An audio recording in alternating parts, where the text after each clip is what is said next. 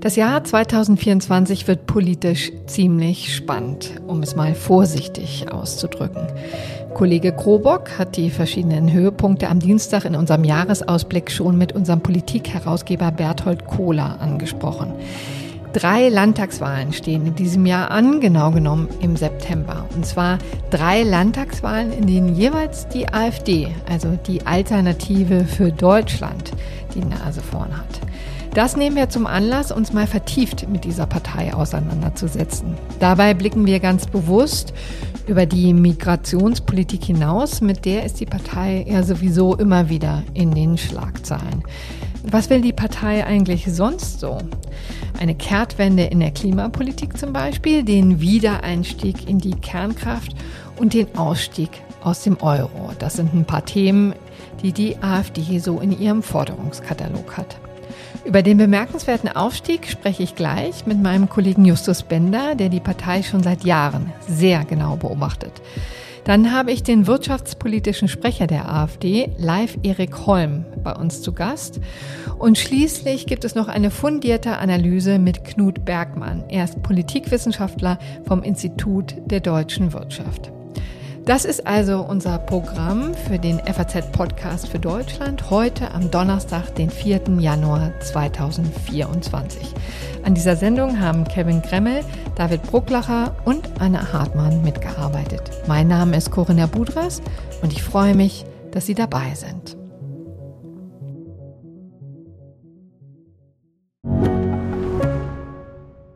Ich bin Dr. Falk Stierkart und leite ein medizinisches Versorgungszentrum in Erlangen. Der Job als niedergelassener Arzt ist nicht unattraktiv, aber er scheitert oft schon an der Wurzel. Wenn unser Studiensystem nicht darauf ausgelegt ist, genug Ärzte in guter Qualität auszubilden, wie soll die medizinische Versorgung in Mittelfranken dann gedeckt sein? Die besondere Nähe der niedergelassenen Haus- und Fachärzte ist in Gefahr. Was die Gesundheitspolitik jetzt dringend ändern muss, erfahren Sie auf rettetdiepraxen.de.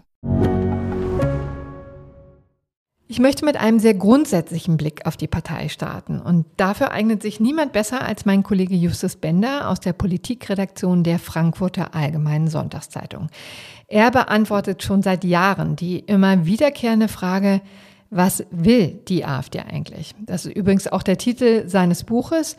Was will die AfD? Eine Partei verändert Deutschland. Herzlich willkommen, Justus. Hallo, grüß dich. Die AfD steht zumindest mit Blick auf die Umfragewerte ziemlich fulminant da. Ich glaube, anders mhm. kann man mhm. das kaum nennen. In Sachsen träumt der Landeschef Jörg Obern schon davon, Ministerpräsident zu werden. Überrascht dich dieser Erfolg eigentlich oder hast du denen das immer irgendwie auch schon zugetraut? Nee, also es kommt drauf an, wann. Also wenn man mich vor zwei Jahren gefragt hätte, hätte ich das nicht für möglich gehalten. Eigentlich, denn die AfD war ganz lange so bei 10, 12 Prozent und da konnte passieren, was wollte. Das war so deren Bereich einfach. Und dann war das auch plausibel, dass die irgendwo ausmobilisiert waren, denn 80 Prozent der Deutschen haben in Umfragen gesagt, also wir würden alles wählen, aber auf keinen Fall diese AfD. Mhm. Insofern dachte ich, na gut, das ist halt deren Bereich. Und dann äh, sind halt diese Dinge passiert. Der Krieg in der Ukraine, ne? dann äh, wirtschaftlicher Abschwung, Inflation, Heizungsstreit. Und seitdem geht das bergauf für die. Und dann ähm, hätte ich jetzt schon, also vor ein paar Monaten war schon klar, da weiß man nicht, was noch passiert, ob die nicht am Ende dann auch durch den Wegfall anderer Parteien unter die 5%-Hürde, vielleicht haben die dann irgendwann eine absolute Mehrheit in einem dieser äh, Bundesländer, ähm, in denen bald gewählt wird. Also das ist schon eine ganz neue Entwicklung jetzt. Und Du hast ja schon gesagt, was sich alles geändert hat. Auf der anderen Seite hat man ja auch das Gefühl, die werden immer radikaler. Ist das so oder ja. trügt dieser Eindruck? Also das ist, das muss man sich genau anschauen. Also diese Hochstufung durch den Verfassungsschutz, dass die zum Beispiel sagen, das ist jetzt kein Verdachtsfall mehr, die sind jetzt gesichert rechtsextrem in, in ich glaube, mittlerweile drei Bundesländern. Das muss nicht unbedingt heißen, dass die radikaler geworden sind, sondern das kann auch einfach eine Verstetigung sein. Und, und dann müssen die auch immer rechtssicher da agieren als Behörde. Also äh, wenn jemand im Landesvorstand jahrelang neben Björn Höcke sitzt und selbst nicht auffällt durch Äußerungen, aber immer wenn Björn Höcke einen raushaut, sagt, naja, wieso finde ich ganz gut.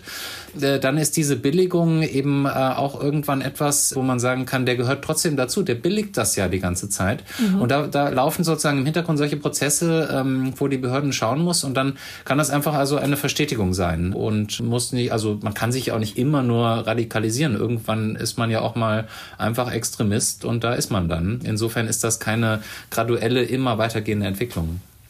Und das müssen wir vielleicht jetzt auch nochmal klarstellen. Ist die AfD jetzt extremistisch oder nicht? Oder nur in Teilen? Wie würdest du es denn formulieren?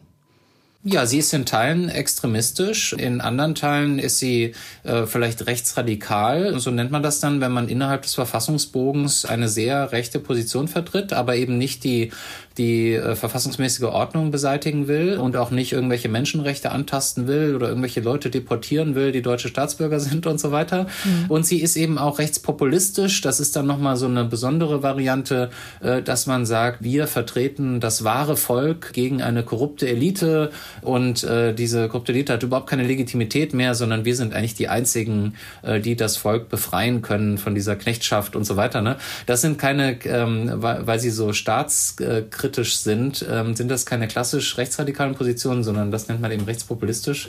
Und da ist die AfD in so einem Spektrum. Aber sie äh, ist eben jetzt ähm, nach den Befehlen der Verfassungsschutzbehörden schon in mehreren Bundesländern und in zwei davon wird bald gewählt, Thüringen und Sachsen, ist sie jetzt schon im gesichert rechtsextremen Status angelangt und dann muss man sagen, das sind wirklich äh, Rechtsextremisten, das ist wirklich ein Problem. Erklär uns doch mal das Personal. An der Spitze stehen also Alice Weide und Tino Ropala. Die kennen inzwischen schon viele.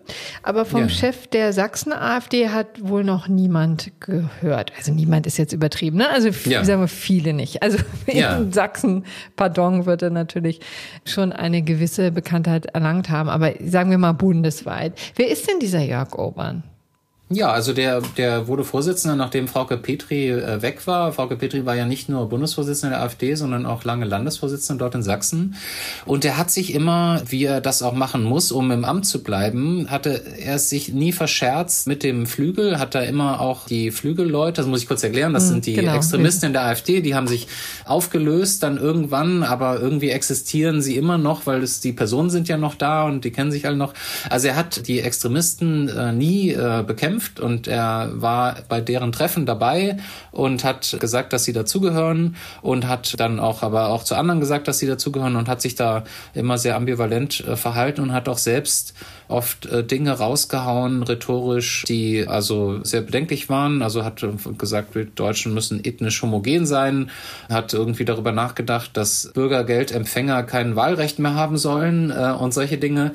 Also ist er äh, keiner, dem man ein Regierungsamt wahrscheinlich so ohne weiteres anvertrauen sollte, weil er in der Vergangenheit da sehr wankelmütig war und, und dann immer mal was gesagt, dann hat das wieder zurückgenommen und da denke ich immer, da ist das Urteilsvermögen äh, vielleicht geringer als der persönliche Ehrgeiz, wo er wahrscheinlich sich überlegt, wen er in der Partei jetzt wie bedient mit seinen Äußerungen, aber er überlegt sich wahrscheinlich weniger, was jetzt gut wäre ähm, äh, an politischen Maßnahmen. Hm.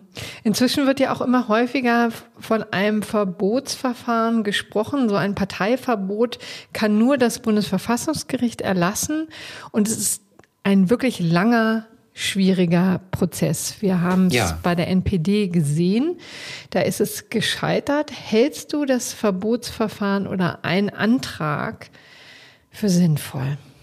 Also es ist zumindest keine völlig abwegige Debatte, finde ich. Also 1948 äh, wurde über das Grundgesetz nachgedacht und das war schon der Fall, den wir jetzt haben, über den die nachgedacht haben. Ne? Die hatten gerade eine, eine Nazi-Diktatur und haben gedacht, eigentlich wollen wir nicht, dass nochmal Extremisten in Deutschland an die Macht kommen. Wie können wir das verhindern? Und jetzt ist es bei der AfD, finde ich, abwegig zu überlegen, die gesamte Partei zu verbieten. Dafür sind manche Landesverbände einfach zu gemäßigt. Ähm, hm. äh, das würde gar nicht gehen. Aber welche denn zum Beispiel? Um das mal jetzt als Gegensatz zu bringen? Gerade so im, im, im Norden ähm, würde ich, also gibt's dann immer auch, gab es auch äh, Ausreißer, dann diese Landesvorsitzende sein Wittgenstein und so, aber, aber man kann grob sagen, im, im Norden sind die ein bisschen gemäßigter und so ganz im Westen Noch da gab es im Saarland sehr starke Ausreißer, aber äh, nur mal so grob, ja. Und äh, und dann ist natürlich im äh, im Osten vor allem sind die Extremisten stark und äh, werden es aber auch werden auch immer stärker dann auch in in den äh, Zentralbundesländern. Mhm. Ähm, genau, aber, aber es ist generell nicht mehr so, dass die Partei so so in sich so stark, ähm, dass es so starke Grenzen gibt. Also die Partei wird so ein bisschen homogener, aber es gibt noch diese graduellen Abstufungen zumindest. Hm.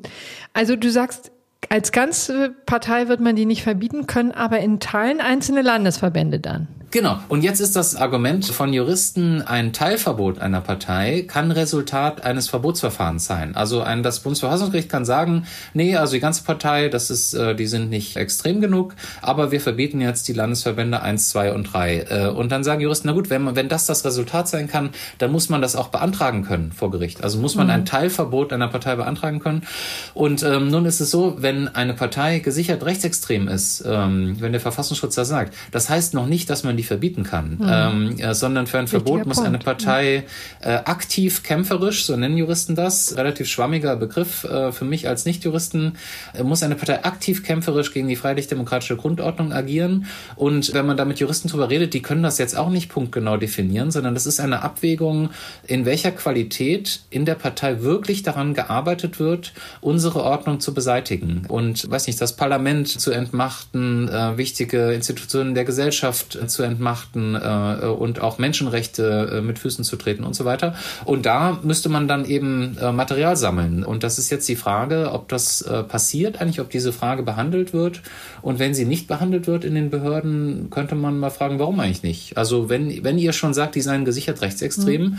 dann denkt doch mal drüber nach, ob die auch aktiv kämpferisch sind. Ich, das wissen die natürlich alles in den Behörden. Ich finde nur, die Debatte ist nicht abwegig. Und äh, okay. ich vermute, dass es auch irgendwann so weit kommen könnte, dass was die Politik fordert. Wir brauchen jetzt eine Materialsammlung hm. zu aktivkämpferischen Inhalten. Okay, interessant. Also eine nicht abwegige Debatte, aber trotzdem eine, die wir jetzt hier an diesem Punkt nicht weiterführen, denn wir wollen ja auch mit der AfD durchaus ins Gespräch kommen und wollen mhm. mal hören, was die eigentlich so vorhaben, auch jenseits der Migrationspolitik und dem, wofür sie immer, immer wieder quasi auf den Marktplätzen und auch im Fernsehen bekannt sind. An dich jetzt erstmal herzlichen Dank, lieber Justus. Schöne Grüße. Sehr gerne. Vielen Dank. Nun wollen wir natürlich nicht nur über die AfD reden, sondern auch mit ihr, und zwar darüber, was sie sich genau vorstellt und wie ihre wichtigsten wirtschaftspolitischen Vorhaben aussehen. Dazu begrüße ich live Erik Holm in der Sendung. Er ist wirtschaftspolitischer Sprecher der AfD. Herzlich willkommen, Herr Holm. Hallo, Frau Budras.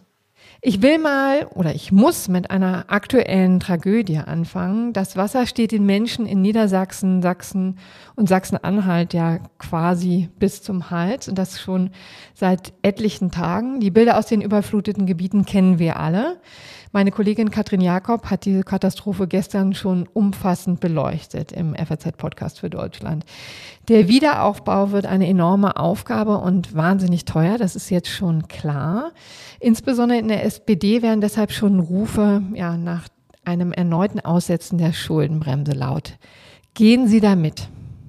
Naja, ehrlich gesagt ist mir das ein bisschen zu frühzeitig und es ist immer der bequeme Weg, die Schuldenbremse auszusetzen, wie Sie es ja schon seit Jahren machen in der Ampel und vorher auch in der Großen Koalition. Also da sollten wir mal abwarten und hoffen, dass es nicht so schlimm kommt, wie wir die vergangenen Katastrophen hatten. Wenn wir ans Ahrtal denken, wo wir ja heute dafür noch die Schuldenbremse aussetzen sollen, ähm, das ist natürlich äh, etwas, was am Schluss steht. Wenn man dann sieht, dass es so nicht geht, dann wird man bei einer nationalen Katastrophe natürlich auch zusätzliche Mittel bereitstellen müssen. Ich glaube, das ist zu früh, das zu dieser Hochwasserkatastrophe jetzt schon zu hm. fordern. Aber Sie lehnen es umgekehrt auch nicht kategorisch ab. Nein, das kann man nicht, denn es gibt ja nationale Notstände, auf die man reagieren muss. Das muss die Politik dann tun. Ähm, das muss man dann nicht mehr nach Jahren tun, wie es halt Kanzler Scholz derzeit macht mit dem Ahrtal. Äh, aber wenn es neue Krisen gibt, also neue Tatbestände auftauchen, die ein solches Ausmaß haben, dass man sich vorher nicht hätte vorstellen können, dann kann man über solche Schritte natürlich grundsätzlich nachdenken. Hm. Wir wollen ja die Gelegenheit nutzen, uns mal Ihre wirtschaftspolitischen Forderungen anzuschauen. Ich frage mal ganz allgemein, was ist denn in Ihren Augen das drängendste Problem, das Sie anpacken würden? Also das mit Abstand drängendste Problem ist natürlich äh, unser Energieproblem. Wir sehen ja, die ökosozialistische Transformation ist komplett gescheitert. Sie ist viel zu teuer, sie überfordert unser Land und wir gehen auch noch die falschen Schritte, äh, um dieses Problem zu beheben. Also es ist wichtig, dass wir unser Energieangebot wieder ausbauen, denn das senkt hm. in einer Marktwirtschaft die Preise. Und es ist wichtig, dass Und der Staat das flankiert auch mit einer mit einer Senkung der staatlichen Preisbestandteile. Das ist also extrem mhm. wichtig, denn wir erleben ja, dass Industrie, also große Unternehmen mittlerweile unser Land verlassen oder über solche Schritte nachdenken. Und da ist genau jetzt äh, Handeln geboten. Bleiben wir mal beim Wie. Also das Angebot ausweiten. Das schwebt, da schwebt Ihnen vor eine Rückkehr ähm, zum Wiedereinstieg in die Kernenergie. Wie soll der konkret aussehen? Genau dieser Schritt ist vonnöten. Und wenn wir uns mal umschauen in Europa, äh, alle anderen Länder oder fast alle anderen Länder gehen genau diesen Weg und sagen, ja, Kernenergie, das ist die Brückentechnologie, bis wir neue, sinnvolle Technologien haben, die uns stetig mit Energie versorgen können. Äh, später vielleicht die Kernfusion, aber das ist etwas, was doch sehr stark noch in der Zukunft liegt. Äh, und deswegen baut man in Frankreich 14 neue Kernkraftwerke, neue in, in Holland, äh, die Laufzeit in Belgien wird verlängert, Schweden baut neue Kernkraftwerke, Polen, Tschechien. Um uns herum wird genau dieser Schritt erwogen. Und was ich auch nicht nachvollziehen kann, ist, äh, dass genau diejenigen, die immer von der Klimakatastrophe reden, diesen Schritt nicht gehen wollen in Deutschland. Denn äh, Kernkraft ist CO2-emissionsfrei und liefert dazu eben noch mhm. stabile äh, sinnvolle, äh, also äh, stabile Energie, die recht preisgünstig ist. Und wir haben die Kernkraftwerke ja da. Aber haben wir sie tatsächlich lassen. noch da? Die werden noch gerade zurückgebaut, oder? Na, es gibt ja eine neue Studie, die äh, klar gemacht hat, die haben sich dort äh, von diesem Beraterunternehmen auch unterhalten, hinter den Kulissen mit äh, den Betreibern von Kernkraftwerken. Und die haben dann festgestellt, äh, wir könnten also sechs unserer noch stehenden Kernkraftwerke innerhalb eines Jahres wieder in Betrieb nehmen. Wir könnten zwei weitere innerhalb von drei Jahren wieder in Betrieb nehmen, weil so ein Rückbau ja auch sehr lange dauert. Und wenn die entscheidenden Komponenten in so einem Werk noch da sind, dann kann man natürlich auch den äh, Schritt zurückgehen und äh, wieder diese Kraftwerke ans Netz nehmen. Und das wäre jetzt tatsächlich der richtige Schritt, äh, in jeder Hinsicht, um dafür zu sorgen, dass die Energiepreisproblematik endlich vom Tisch kommt. Das geht dann nicht von heute auf morgen, aber es ist dann Land in Sicht. Und wenn Land in Sicht ist, dann sind Investoren natürlich eher geneigt zu sagen, okay, es kommt hier was, wir bleiben doch hier in Deutschland. Kommen wir doch mal zu einem weiteren wirtschaftspolitischen Schwerpunkt. Ich würde mir auch gerne noch mal anschauen, wie Sie sich den geordneten Austritt aus dem Euro vorstellen. Wie soll das konkret aussehen? Meinen Sie damit eine Rückkehr zu D-Mark oder eine völlig neue Währung? Naja, es gibt keinen konkreten Plan, wie wir es umsetzen können. Wir haben uns da in eine Falle begeben, in die wir nicht hätten gehen sollen. Wir sehen das anhand der Targetsalden. Wir haben ja Forderungen gegenüber dem Eurosystem, also dem System der Banken in der Eurozone, äh, der Nationalbanken, äh, von einer Billion Euro. So, das heißt, aber es ist doch eine zentrale Forderung von Ihnen, oder? Habe ich das richtig das, verstanden? Das ist, das ist natürlich eine Forderung, die aber nicht von heute auf morgen umgesetzt werden kann. Besser wäre es, wir wären nicht in einem Euro, da kann man darüber nachdenken, dass wir bei der deutschen Mark wieder wären. Man kann sicherlich auch eine Währungsunion äh, verabreden zwischen äh, Ländern, die ungefähr auf einem gleichen wirtschaftlichen, äh, finanzpolitischen Niveau sind. Mit, mit den Niederlanden, mit Österreich wäre das sicherlich, äh, mit den Skandinaviern durchaus denkbar. Also, aber wir haben eben sehr starke Unterschiede innerhalb der Eurozone und die haben ja immer wieder zu diesen Problemen geführt. Mhm. Und wir sehen ja anhand der Tageszeiten, dass die Probleme auch nach wie vor da sind. Sie schwelen weiter vor sich hin. Und wenn wir uns die Schuldenquote anschauen von Italien bei 140, 150 Prozent, laut Maastricht sind ja nur 60 Prozent erlaubt, äh, das ist ja Wahnsinn. Also wenn Italien fällt, dann haben wir ein Problem, was wir dann lösen werden müssen. Aber was wäre durch einen Euro-Austritt gewonnen? Klare Verlierer wären ja die exportorientierten Unternehmen, die Autohersteller zum Beispiel, der Maschinenbau. Wer würde gewinnen? Wir sind ja auch eine starke Importnation. Also über eine starke eigene Währung können wir sehr viel günstiger äh, aus dem Ausland einkaufen. Auch das ist ja ein Erfolg. Äh, das heißt, es gibt eine so, so eine genannte äh, Importrendite auch für die Bürger, die äh, also Waren, die aus dem Ausland kommen, günstiger beziehen könnten. Also es hätte auch Vorteile und Deutschland ist ja auch immer mit einer starken Währung, mit der deutschen Mark gut klargekommen. Das führt dazu, dass mhm. dann Unternehmen sich effizienter aufstellen. Das ist also auch ein guter Anreiz, kosteneffizienter zu werden. Und von daher wäre uns da gar nicht bange. Wo eine Bange sein muss, ist natürlich, wie man so etwas abwickeln kann. Das ist wirklich nicht einfach. Genau, aber dazu gibt es noch keinen konkreten Plan von Ihnen. Das ist mehr so eine abstrakte Idee oder ein Vorhaben? Also ich frage deswegen auch so konkret nach, weil sie mich immer so ein bisschen irritiert, ehrlich gesagt, dass sie den Menschen ja Normalität versprechen, aber der Euro-Austritt ja nun das blanke Gegenteil davon wäre. Ja, aber man muss eben die Langfristproblematik dahinter sehen. Also wenn wir diese Billionen an Targetforderungen äh, fällig stellen, also wenn das System uns um die Ohren fliegt aufgrund von Ereignissen in anderen Ländern, mit Griechenland haben wir da ja schon mal einen Vorgeschmack äh, davon bekommen. Griechenland ein relativ kleines Land, deswegen ähm, war das erstmal noch beherrschbar. Aber wenn, ich habe das Beispiel Italien genannt, äh, da ein größeres Problem äh, auf uns warten würde, dann ähm, wären wir also sozusagen äh, blank. Eine Billion von Forderungen wären uneinbringlich. Die EZB äh, müsste sich rekapitalisieren, die wäre ja komplett überschuldet. Das müsste dann wieder der Steuerzahler bewerkstelligen. Und das wäre extrem teuer. Und diese Problematik muss man eben auch sehen. Deswegen, es wird mit der AfD keine Schnellschüsse geben, aber äh, es wäre an sich besser, mit einer äh, funktionierenden Währung auf Dauer zu fahren. Aber das ist kein Thema, was heute und morgen akut ist. Jetzt wollen wir erstmal darum, uns darum bemühen, dass wir Deutschland wieder fit bekommen.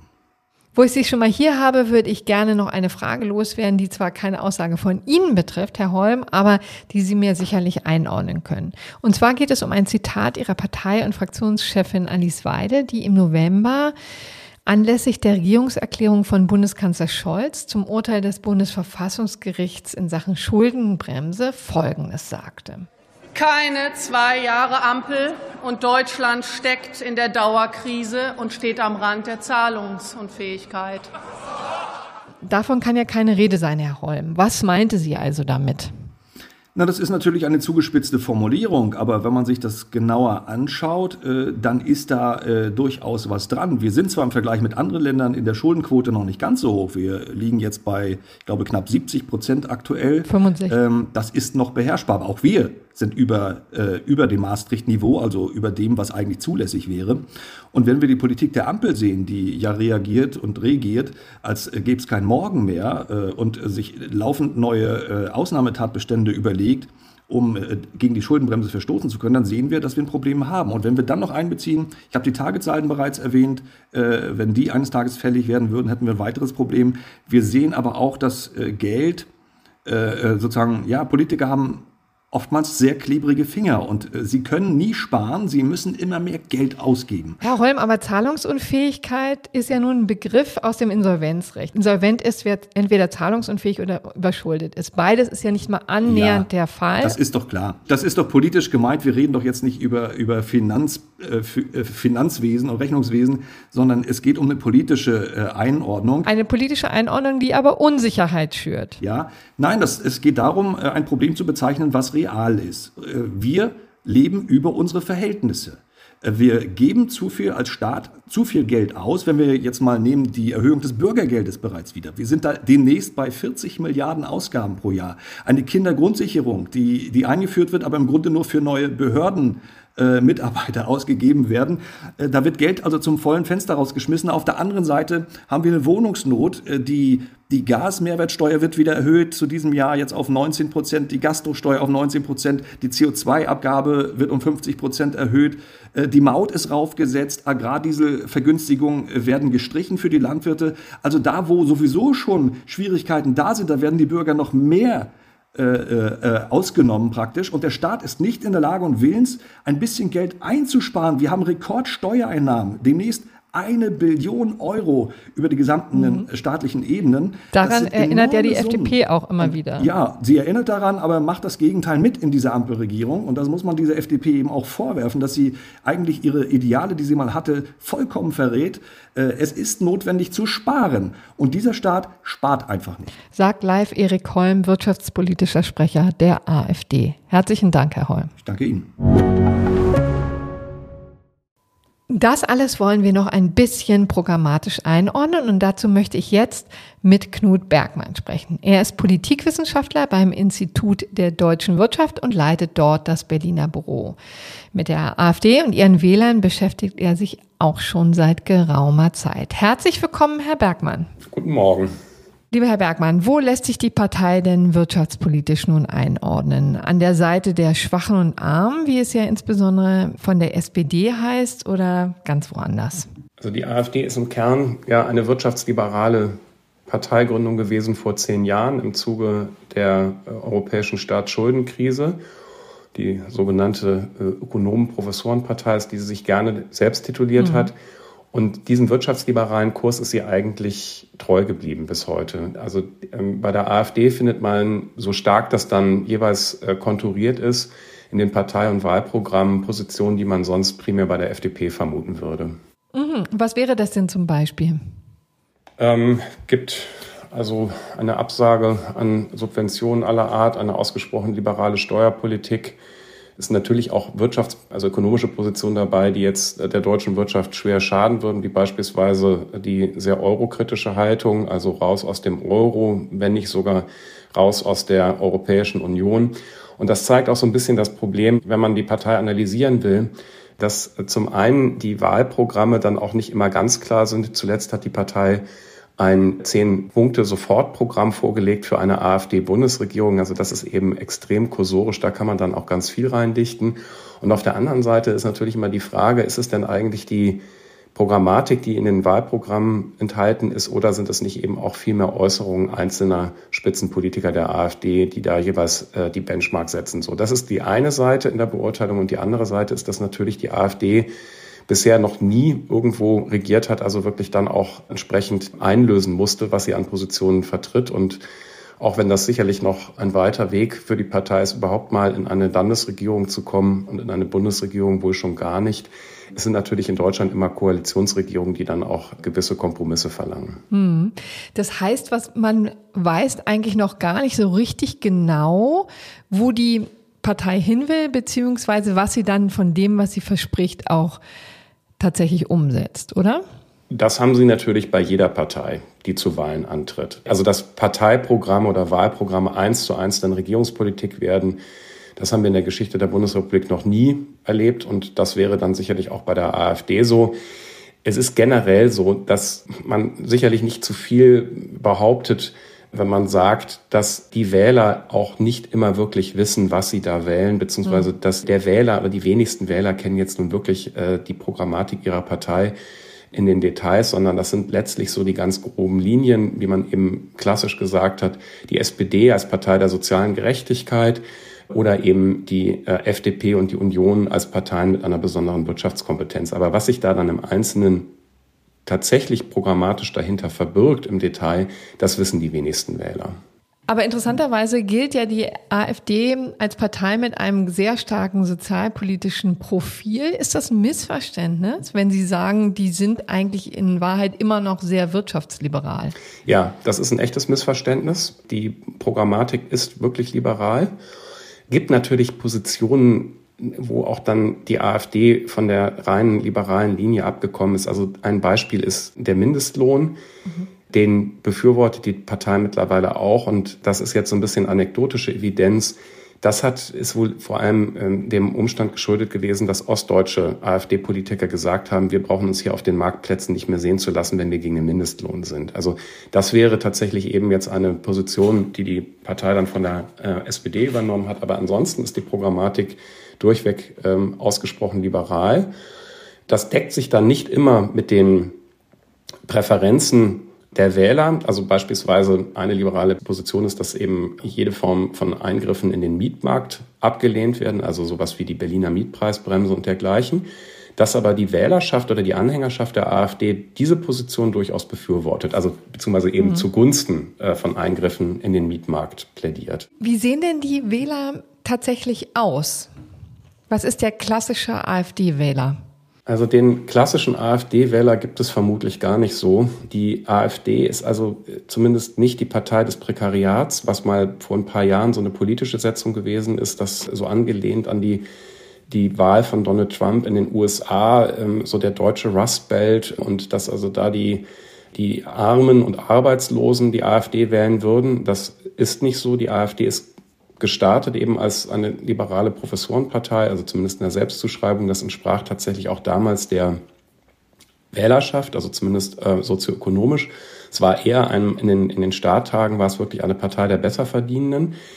Das hat sich ein bisschen in Richtung des anderen Spektrums verschoben. Also die Wählerschaft der AfD ist ärmer geworden. Also das liegt einfach daran, dass sich auch noch andere Wählergruppen erschlossen haben. Aber man kann immer noch sagen, wir hatten mal vor ein paar Jahren Die AfD, also als an das, an das Parteiakronym angelehnt, in einem Aufsatz mal als die Partei der sich ausgeliefert fühlenden Durchschnittsverdiener genannt. Und mhm. das ist eben tatsächlich etwas, was die Wählerschaft bis heute kennzeichnet, nämlich auf der einen Seite die AfD-Wählerschaft hat sozioökonomisch einen Mittelstandsbauch nach wie vor. Wir haben uns das jetzt gerade nochmal angeguckt. Also ja, also im Schnitt sind die AfD-Wähler etwas ärmer geworden. Das stimmt schon, aber es ist eben keine Prekariatspartei. Und das Zweite, was AfD-Wähler auszeichnet, ist, dass sie sich in diesen ganzen Fragen, woran man Fragen von Selbstwirksamkeit ermessen kann, immer als nicht wirkmächtig empfinden, sondern mhm. irgendwie ausgeliefert gegenüber dem System. Und das passt dann eigentlich auch ganz gut wiederum zu den Theorien, die diese Wähler dann oftmals vertreten. Und weshalb fühlen die sich ausgeliefert? Das verbindet sich mit solchen Motiven wie auch Protestwahl, dass die Leute fühlen sich ausgeliefert. Also da ist jetzt ähm, irgendwie eine Bundesregierung, die ihnen nicht behagt, die Dinge tun, die ihnen nicht behagen, nicht wissen. Also da wäre sicherlich sowas wie dieses Heizungsgesetz, das wird als total übergriffig empfunden. Mhm. Und die Menschen haben den Eindruck, sich dagegen nicht wehren zu können. Und also wenn man jetzt in dieser ganzen AfD-Rhetorik, wenn man die für bare, die glaube ich, kann man nicht für bare Münze nehmen für alle Wähler, aber so von ne, das, das Gerede von Merkel, Regime und diese ganze Elitenkritik, die auch bei der AfD mit dabei ist, die da oben und die machen Politik äh, am Willen des Volkes vorbei und dergleichen. Wenn man halt solchen äh, Floskeln glaubt oder die eben auch dann letztlich emotional äh, für sich annimmt und als äh, Grundlage einer Wahlentscheidung macht, dann sind das eben Gefühle von ausgeliefert sein. Hm. Aber das sind dann eben auch Leute, die arbeiten, die auch wahrscheinlich das Gefühl haben, sie müssen zu viel zahlen an Steuern und Abgaben und denen die Partei wahrscheinlich entgegenkommt, wenn sie sagt, na, jetzt kürzen wir mal radikal. Das ist ja Teil des Programms, ne? sagen Mehrwertsteuer für Grundnahrungsmittel komplett streichen. Die Frage ist, ob das überhaupt geht.